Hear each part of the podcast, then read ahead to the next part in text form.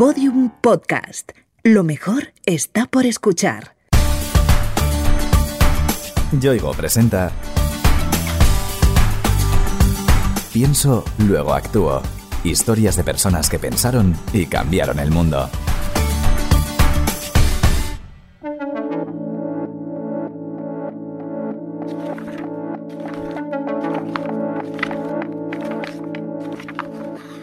Hace solo 20 años era muy frecuente encontrar una enciclopedia en cada casa. Miles de trabajos escolares se realizaban con su ayuda y millones de personas en todo el mundo consultaban las páginas de algún pesado volumen.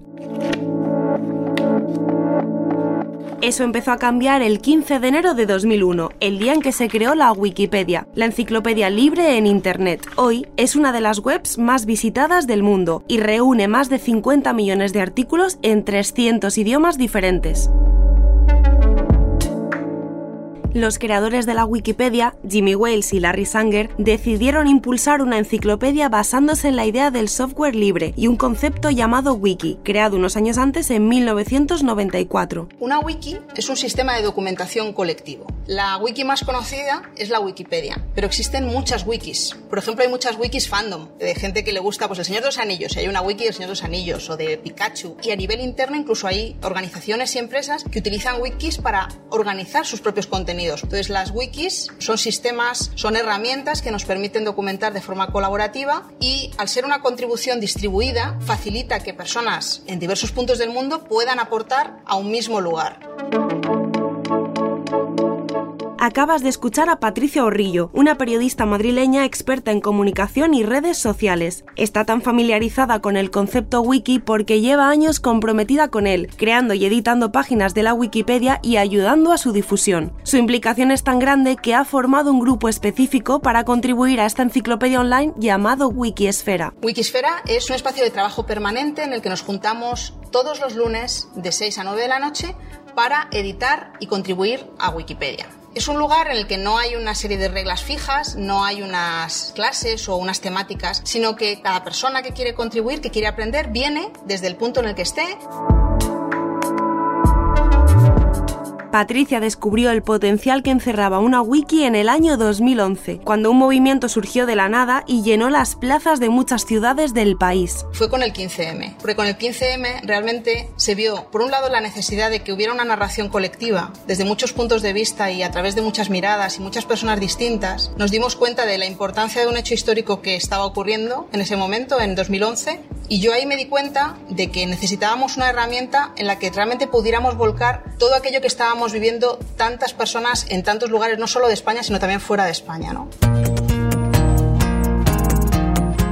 Patricia y otros compañeros dejaron de ser testigos del 15M para convertirse en sus documentalistas. Para ello, crearon una wiki a la que llamaron 15Mpedia. Cuando estábamos desarrollando la 15Mpedia, yo pensé de verdad que habíamos dado con la herramienta definitiva para la sociedad civil. Cuando lo abrimos, tuvo muchísima repercusión, muchísimas personas se hicieron cuenta. Pasaron dos años y entonces me llegaron las estadísticas del número de editores reales que estábamos contribuyendo. Vi que éramos seis personas seis personas contribuyendo a, a una herramienta que necesitaba de miles de manos. Y ahí es cuando me di cuenta de que había un problema, yo no sabía cuál era.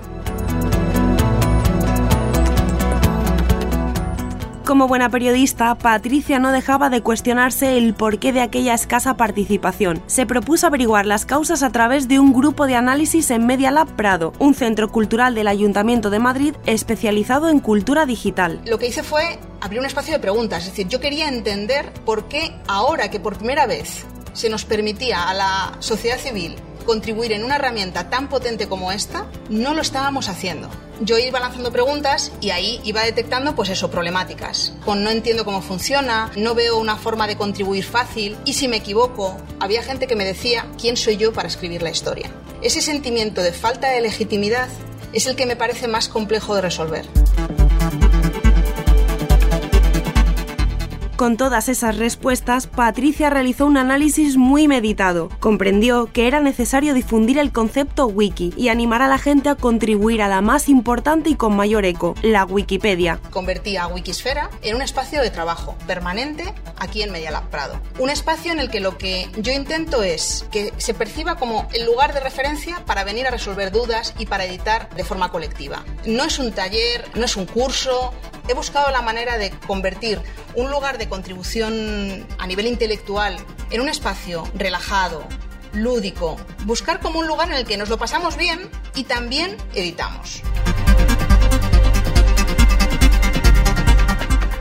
Aunque como bien dice Patricia, Wikiesfera no es un taller ni un curso, es innegable que tiene una importante función pedagógica y ayuda a entender las entrañas de la Wikipedia. La mayoría de la gente no sabe ni cómo funciona, ni conoce tampoco ni los orígenes. Hay que entender que Wikipedia no es un espacio en el que tú escribas sobre tus conocimientos sobre una temática lo que es es un lugar para organizar y documentar aquello que ya ha sido publicado en otros espacios. Wikipedia es una fuente terciaria. Digamos, el texto es un texto resumen creado a partir de otras fuentes. Esos numeritos que aparecen en el texto, que son las referencias, son la fuente de la que bebe el artículo. Wikipedia es parte de una organización mayor llamada Fundación Wikimedia, que mantiene otras wikis como Wikinoticias, Wikcionario, Wikiquote o Wikidata. La preside una española, María Sefidari. La Fundación Wikimedia lo que busca es hacer accesible la suma del conocimiento humano. Es decir, es una misión en el fondo puramente educativa, asegurarnos de que todo el, todo el conocimiento humano pueda estar disponible a perpetuidad para cualquier persona en cualquier sitio del mundo.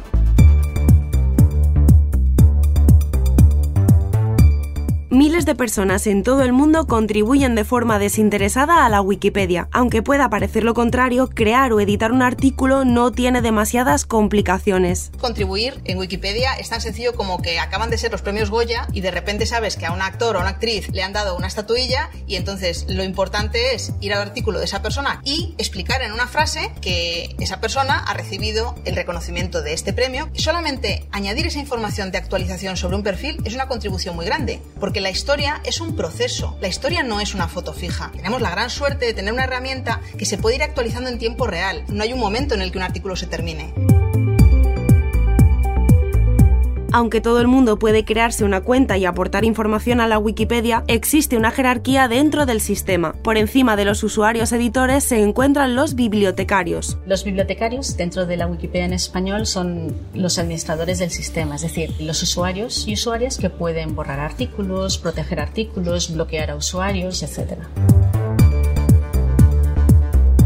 Este concepto abierto en el que todo el mundo puede aportar datos, actualizarlos o modificarlos ha sido muy criticado a lo largo de los 18 años de vida de la Wikipedia. Hubo un momento en el que la frase más escuchada era ¿Cómo te vas a fiar de Wikipedia si la puede escribir cualquiera? Es curioso porque yo me pongo la comparativa. Nadie cuestionó jamás quién escribía la enciclopedia Larousse. Había un consejo editorial. Nadie se cuestionaba ni quiénes eran esas personas, ni si su criterio de selección de contenido era bueno o malo o regular, si había sesgos. Pero curiosamente sí existe esto en relación a, Wikipedia. El que cualquiera pueda escribir parece que es un demérito en lugar de un mérito. Aunque alguien pudiera pensarlo, Wikipedia no es ni mucho menos un lugar anárquico. Al contrario, está muy organizado. María Sefidari además asegura que es totalmente fiable. Si Wikipedia no fuera fiable, la gente no la usaría. Y Wikipedia es el quinto sitio web más visitado del mundo. La realidad es que tenemos muchos filtros que la gente a lo mejor no conoce. Eh, muchos son humanos, pero también los tenemos automáticos. Hay mucha gente que revisa todas las contribuciones que se van añadiendo a la enciclopedia, lo que nosotros llamamos cambios recientes para verificar que ese contenido sea válido. Y luego, por supuesto, tenemos herramientas automáticas capaces de detectar el vandalismo y revertirlo. Pese a todo, Patricia Orrillo invita a los usuarios a tener un espíritu crítico al usar la Wikipedia como fuente de información. Cuando la gente me pregunta que por qué se tiene que fiar de Wikipedia, yo siempre les digo lo siguiente. No tenéis que fiaros de nada. Todo lo que nos viene, todo el conocimiento que nos viene, debería ser cuestionado con una actitud crítica también en Wikipedia, pero no por el hecho de cómo está construida, sino porque todo el conocimiento se construye alrededor de unos intereses, todo, pero porque los intereses están dentro del sujeto. Nosotros somos sujetos, tenemos, digamos, un contexto social e histórico y reflejamos todos esos sesgos en lo que contribuimos al mundo. Patricia nos advierte de que como toda creación humana, Wikipedia no está exenta de muchos tipos de sesgos. Tiene los sesgos que hay en la sociedad. Tiene una carencia importantísima, por ejemplo, de toda la cultura que no sea la europea y la occidental. Pero, ¿qué ocurre con culturas que tienen tradición oral, en las que no existen documentos a lo mejor para acreditar ciertas cosas? La gente percibe a la Wikipedia como el contenedor de todo el saber universal. La idea es llegar a ese objetivo, pero Patricia reconoce que aún está lejos. ¿Está toda la información en Wikipedia? No, no está toda la información. Es una pequeña burbuja de información y de contenido y de conocimiento, pero no está toda la información. La gente se piensa que ahí está concentrado todo el conocimiento universal. Y por ejemplo, en la Wikipedia en español acabamos de, atravesar el millón y medio de artículos. Millón y medio de artículos no es nada en relación al conocimiento universal. Y la Wikipedia más desarrollada es la Wikipedia en inglés y acaba de superar los 6 millones. Tampoco en Internet está todo.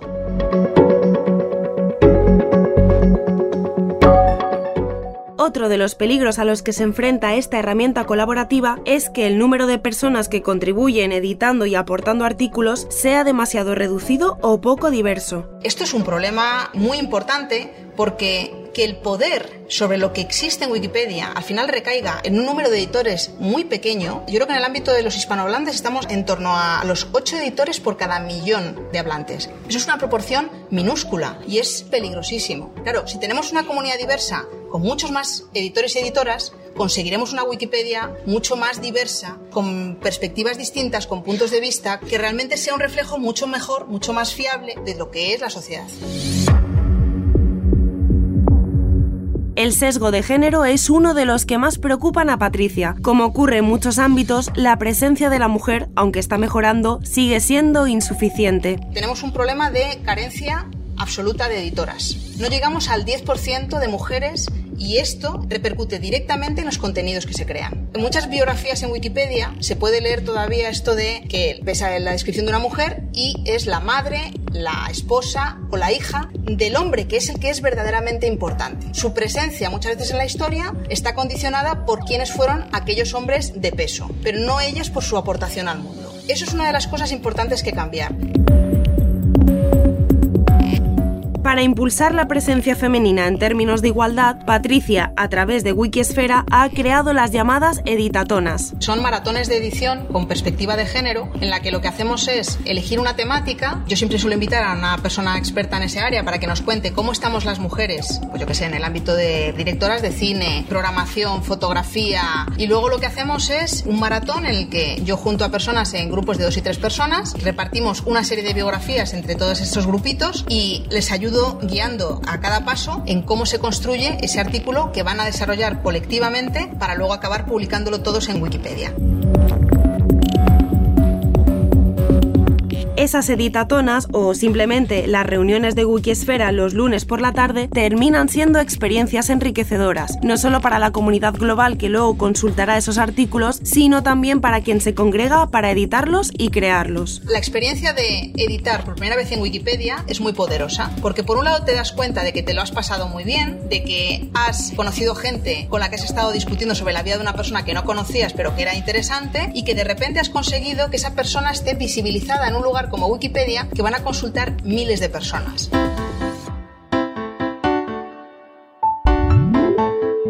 Grupos parecidos a Wikisfera existen también en otros países y, como asegura María Sefidari, son realmente importantes para el funcionamiento de la Wikipedia. La importancia de grupos como Wikisfera es que pueden actuar de una manera más específica y de acuerdo al contexto local, es decir, saben lo que puede funcionar dentro de sus ámbitos específicos. Eso hace que tengan muchas más probabilidades de tener éxito que si viniera alguien externo de fuera de otro país e intentara alguna actividad o alguna propuesta que a lo mejor no tiene ninguna, ningún eco, ninguna resonancia con lo que es la realidad local. Consiguen animar a la gente, generan unas dinámicas de comunidad.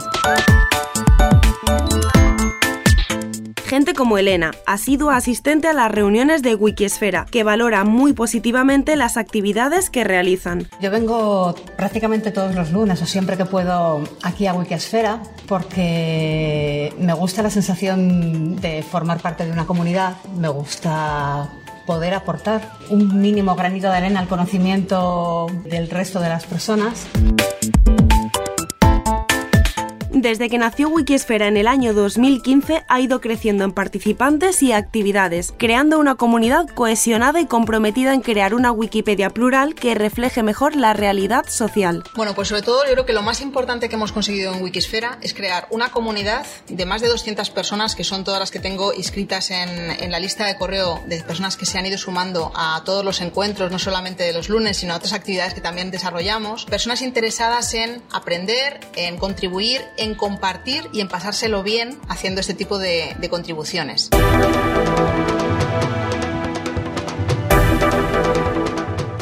Patricia confía en expandir Wikisfera y convertirla en un modelo a imitar, no solo en España, sino también en otros países del mundo. Yo siempre he tenido el sueño de que Wikisfera se convirtiera en una semilla en diferentes lugares, que hubiera Wikisferas, que Wikisfera fuera un lugar de encuentro en el que personas diversas buscaran esa excusa que es la wiki para juntarse, para aprender sobre una herramienta colaborativa como Wikipedia y que al mismo tiempo les permitiera generar una nueva red de conocimiento, de contactos, de afectos, que en realidad son las que luego facilitan el que el conocimiento se vaya distribuyendo libremente. Patricia Orrillo invita a todo el mundo a unirse al proyecto que impulsó hace cuatro años, porque una Wikipedia más plural, más inclusiva y con perspectiva de género es posible. Yo lo que os animo de verdad es a que os vengáis cualquier lunes. Solo tenéis que traer un portátil. Es el único requisito para poder venir y venir a pasarlo bien. Todo lo que falta por contar está en nuestra mano, que lo empecemos a contar. El primer paso es entender que nosotros somos parte de esa narración colectiva. Entonces, creo que es necesario que nos hagamos cargo de eso, que disfrutemos haciéndolo y que nos divirtamos.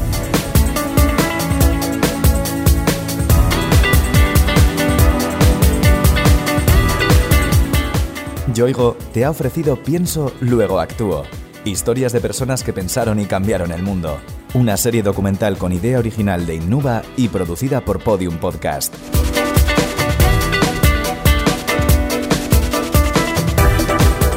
Narrada por Noemí López Trujillo. Con guion y diseño sonoro de Alfonso Latorre.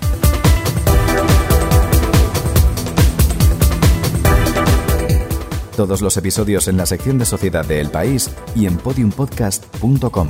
También disponibles en nuestra aplicación para iOS y Android y en nuestros canales de iVoox, iTunes y Google Podcast.